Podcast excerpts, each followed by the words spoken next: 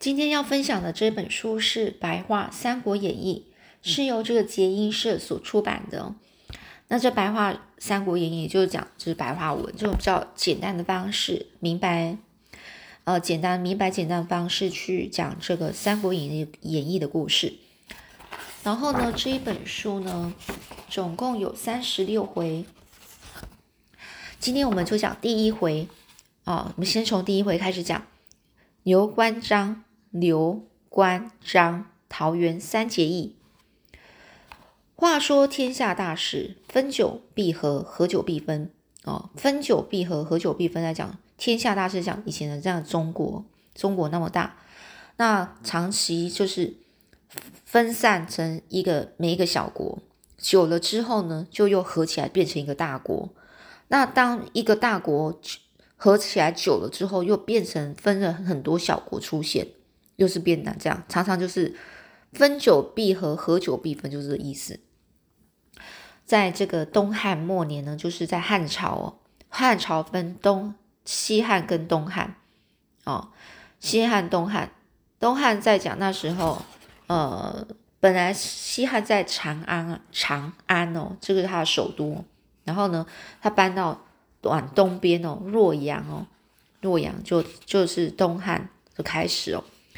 东汉末年呢，这朝政呢是被专横的，专横的，就是比较不讲理、一意孤行的这个外戚啊，就专横的外戚呢，是一些太后或是皇后娘家的人啊，哦，就是指那些外戚哦，还有这个跋扈的宦官哦，宦官就是太监啊，把所把持，什么意思呢？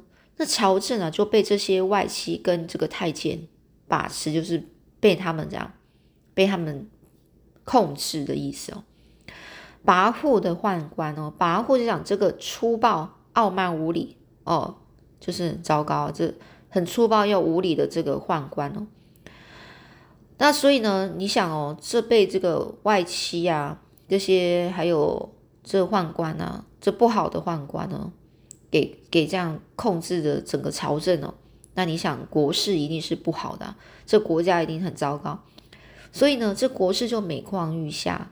到了这个汉灵帝的时候呢，皇帝身边十个宦官哦，宦官就是这些太监哦，号称十常侍哦，常侍就长长的长哦，十个常侍，侍者侍者哦，侍者在讲那个侍呢，就是一个人，然后一个寺庙的寺哦，侍。哦，侍奉的侍，时常是更是无恶不作，经常是乱扣忠臣罪名啊！乱扣忠臣罪名，在讲本来人家就是一个很好好好的一个好官，然后你就把他讲出一个罪名给他说啊，他就是怎样怎样，所以呢，我们就要把他杀掉，或者是给他一个惩罚，让他没有官做，而且呢，还怎样横征暴敛暴念哦，横征暴念哦，就讲。这个这个宦官呢，是强行的征收税，造成平民啊负担沉重，甚至到残害平民的程度哦。所以一般百姓生活是苦不堪言啊。很不幸的是，这时候全国各地又接二连三哦，接二连三一个接着一个哦，发生了一些灾变，例如像地震、海啸、火水灾、旱灾，还有虫害等。旱灾就是都没有下雨，水灾就下太多雨了，海啸怎么可能是地震啊？地震完之后海啸，地震是不是不动能上下摇动，上下上下跟左右的摇动之后，那个海啊，整个就是就像你看到一个盆子里面的水，你给它动很用力的摇晃，然后呢，它的水就整个喷出来的意思哦。所以那个海，你会想象说你自己就是在一个很大的盆子的旁边，然后呢？水就喷出去，喷到你了。人类损失哦，人民啊损失非常惨重。但是各地官府不但没有想办法去赈灾哦，赈灾就是帮助这些居民哦，反而为了贿赂时常侍，贿赂就是拿钱啊，拿钱啊去去给这个时常侍要好处啊，到处去搜刮，这百姓因此更是难以生存哦。那索性呢，这个百姓啊就干脆啊。就当起盗贼了，大家都不不不好好的当好人哦，就干脆大家呢，呃，就当盗贼偷东西了。这乱世接连发生啊，而在巨这个巨鹿郡的这个张角，原本是个秀才哦，秀才就是一个官民哦，因为一再落榜，所以不再留恋这个追求功名哦，所以呢就改学医术啊，还有法术。有一年呢，一种传染疾病在各地流行蔓延。那这个张角就到处去散发施散发，然后施施散施符水，就是到处散发，然后给别人符水，然后就说这个可以治病哦，这个符喝的这符水就可以治病，名声呢就逐渐响亮起来，自愿跟随他的信众啊也就日渐增加。没有想到张角最后竟然骄傲的说：“哎呀，民心难得哦。”民心哦，这些人民的心呢很难得诶。既然现在大家都这样归顺我，如果我不趁这个朝廷荒唐无道的时候来取得天下，那岂不可惜啊？哦，就干脆就自己想当皇帝了啦，因而做起统治天下的皇帝梦，进而发动叛乱。哦，叛乱就是呃，在那个地方啊，就就是反政府的一个活动哦。这生活在困顿中的百姓，听说这张角要推翻朝廷，纷纷响应。短短几天呢，张角就号召了四五十万人哦。这些人头上都绑绑着这个黄色的头巾，所以呢，历史上称这次叛乱称为“黄巾之乱”、“黄巾贼”哦。那这声势浩大，所到之处，各地的官兵啊，毫不望风而逃。也就是说。这些当官的这个官兵呢，一看到这个黄金贼的来的时候，就是很害怕；一看到这个敌人来了，就吓死了，就根本都不想打，然后就就就逃走了。所以呢，等消息传出京城洛阳哦，皇这个灵帝皇帝灵帝一面慌张的命令大将军何进调兵遣将，严加戒备，以护卫京城哦，一面就。令各地地方官地方官呢招兵买买马，招兵买马就是呃增加一些兵力啊，哦，然后呢，呃买马马匹马，哦，加上讨伐乱贼的队伍，凡是是讨贼有功的，一定就可以升官重赏。那其中呢，幽州太守刘焉一听说呢，黄金贼已经破进州界，又知道京师军队哦自顾不暇。自顾不暇，就是自己照顾自己都来不及了哦，呃，自然没有人力去照顾别人啊，哦，自己自顾不暇，所以呢，就采纳部下周呃这个周进的周进的这个建议啊，到各乡镇村里张贴招募民兵的榜文哦。当这个榜文送到这个涿县时，引出了一位英雄，也就是刘备。这个刘备是汉景帝第七个儿子中山靖王刘胜的后代哦，就是汉景帝是一个皇帝的第七个儿子哦，他生的第七个这个皇帝第七个儿子啊，也是一个王，他的这个王的后代。那刘胜的儿子刘贞呢？哦，刘胜呢？哦，这刘胜的后代，刘胜呢？他他呢？他的儿子刘贞啊，在汉武帝的时候曾经被封为侯爵，后来却因为没有按照规定缴交贡金给皇帝，而失去了侯爵的位之位哦，爵位哦，成了平民哦，被贬为平民哦。等传到刘备这一代的时候，早就家道中落，家道家道中落，中间的中哦，也就是说他家里面的状况呢就不好，经济就不好。更因为父亲早逝哦，很早就去世，剩下年幼的刘备和母亲啊相依为命。这两人几乎是一贫如洗啊，一贫如洗是怎样？是非常贫穷的意思哦。一贫如洗就形容非常贫穷，什么东西都没有，就像被大水冲冲洗过一样。所以呢，平日是靠着编织以及贩卖草鞋、草席为生哦。刘备家的东南方有一棵很大的桑树，枝叶茂密，远看就好像可以遮挡雨雪的雨雪的这个圆形的帐幔车盖。哦，帐幔哦，就在讲说以前呢都是像扛着那种车子，不是真的车哦，是那种抬轿子的那种感觉，然后或是那种马马车，然后上面呢会有一个盖起来的东西，叫帐幔，然后一种布做的，或是一种特殊材质。有一位算命先生看到那一棵桑树之后，就说：“能拥有这么神奇的桑树，这户人家一定会出贵人啊！”而刘备小时候就很喜欢和同伴在那棵桑树下玩耍，还曾经说：“我当上皇帝之后，车子上的遮盖伞就会像这个桑树的模样。”那当时呢，刘备的叔父呢，刚好恰巧经过，听到刘备这么不平凡的这个言论啊，心想：“嗯，这孩子将……”将不会是泛泛之辈啊，泛泛之辈就不是一个普通的人了，因而起了要栽培他的念头，经常啊资助他们母子二人呢。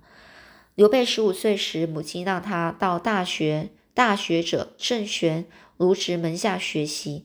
只是这个刘备虽然有远大的抱负，却不太喜欢读书，反倒是因为个性宽厚随和，结交了不少豪杰之士。后来呢，刘备看到招募讨贼。义兵的这个榜文时，已经二十八岁了。看着看着呢，刘备就不禁长叹了一口气。随后立即听到有人高声在呵斥说：“堂堂大丈夫，不知道挺身杀贼，报效国家，为什么反而在这长吁短叹呢？”哦，长吁短叹，这样一下子长叹，一下短叹，不停的在那边叹息哦，在那边这边，然后形容是很好像一一脸忧愁发愁的样子。这刘备就回头一看，只见到一个长满了这个络腮胡的彪形大汉，两眼炯炯有神的瞪着自己。刘备就拱手，拱手就拱着手问啊：“请问壮士贵姓大名呢？”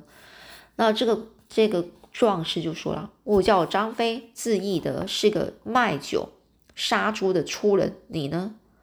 那刘备就说：“在下刘备，字玄德，是汉高祖的后代子孙。”现在看到黄巾贼作乱，虽虽有心杀贼，让天下让天下百姓的安居乐业，但家中还有老母啊，实在是力不从心呐。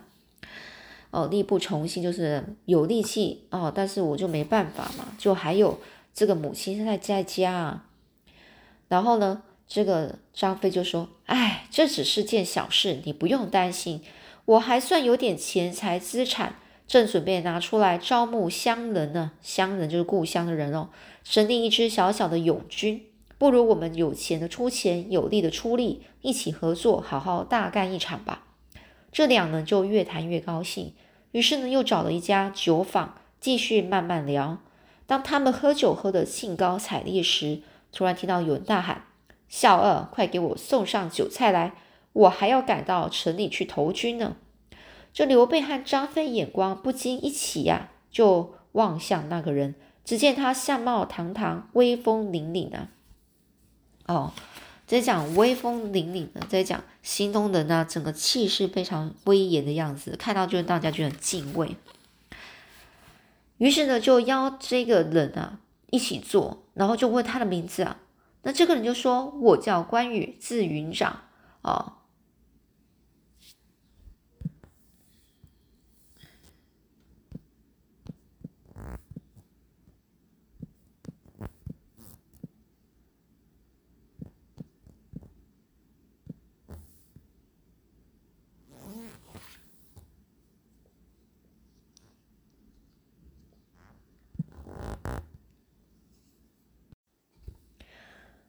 那所以呢，他本来他说我原来是河东人，因为在家乡杀了仗仗势欺人的恶霸，哦，就杀了这个恶霸，所以呢就逃难在外，至今已经有五六年了。刚刚看了昭君破贼的这个榜文啊，正打算要去投军呢。刘备听了，就把他和张飞刚刚商量的计划一五一十的就告诉了关羽。关羽立刻整个高兴的就表示呢。也要加入他们的行列。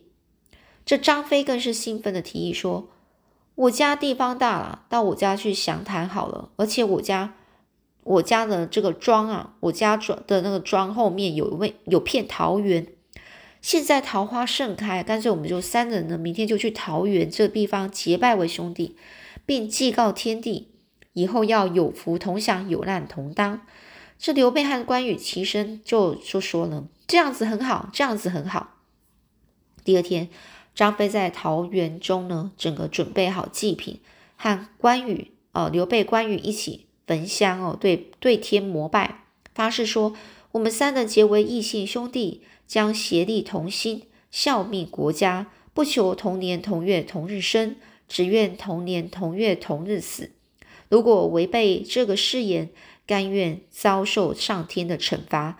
因为三人当中，刘备年纪最大。”被尊为兄兄长，关羽第二，张呃这张飞最小为弟。那这祭拜完天地呢，张飞就邀请了平日所结交的英雄好汉与乡中呃乡这的乡中的勇士到这个桃园商议组织义勇军仪仪式啊。大伙儿听说要从军杀贼，纷纷表示愿意追随他们，于是很快就组成一支三百余人的部队。他们在桃园中高谈阔论啊。并痛快的畅饮了一番呢，高谈阔论，就讲毫无拘束啊，就是畅快的在那边发表自己的意见哦，哦，也就是没有什么实质的内容，就在那边漫无边际的谈论，就是一直在那边讲聊啊，聊自己的理想。而后来呢，在这个收拾军备器具时，大家正苦恼苦恼啊，没有马匹。这是商人啊，张世平和这个苏哦苏双。哦，这两个人呢，及时的资助了两马五十匹，哦，然后金银五百两，金铁一千斤。刘备谢过两个人，马上啊就找来良将，打造所需的兵器和盔甲，并为自己打造一对形式相同的双股剑，然后为关羽造了一把重八十二斤的青龙偃月刀，并为张飞打了柄。丈八蛇矛哦，丈八蛇矛一就是它重量一丈八的长矛，就很像长枪哦。那这这个另外这个关公拿的是重八十二斤哦，啊，然后那个是这是重量啊哦，关羽的是八十二斤的重量，然后这个张宇的是一丈八的长度的这个这长矛。后来又有一些勇士听到这样的消息呢，纷纷就前来投靠。最后清点竟然有五百名之多。刘备、关羽和张飞三兄弟带了这些人，透过校尉周济呢，然后呢参见了幽州太傅刘焉。不久呢，这黄黄金贼就将这个陈远志，呃，这黄金贼将陈远志率领了五万人马来侵犯涿郡，刘焉就命令邹靖。引领刘备三兄弟率兵五百人前前去这个破敌。虽然两军人马是数量悬殊啊，但是张飞一枪刺杀了黄金贼副将邓茂，那陈远志又被关羽一刀解决掉了。至于其余的众众贼呢，不多时呢也被打得落花流水，四处逃窜。落花流水就表示，哦，看起来就是。就像落花随着流水飘去的飘去的样子哦，惨败的景象啊。最后呢，这刘备呢又带兵呢用计解除了青州之围，并协助那个朝廷官员卢植啊平定了黄巾之乱哦，也就解决了青州之围，然后又帮这个呃刘焉呢，幽州太守刘焉呢去对抗那个这个呃黄金贼哦。哦，也都这样子平定了。好，我们继续讲第一回，下周我们再讲第二回喽。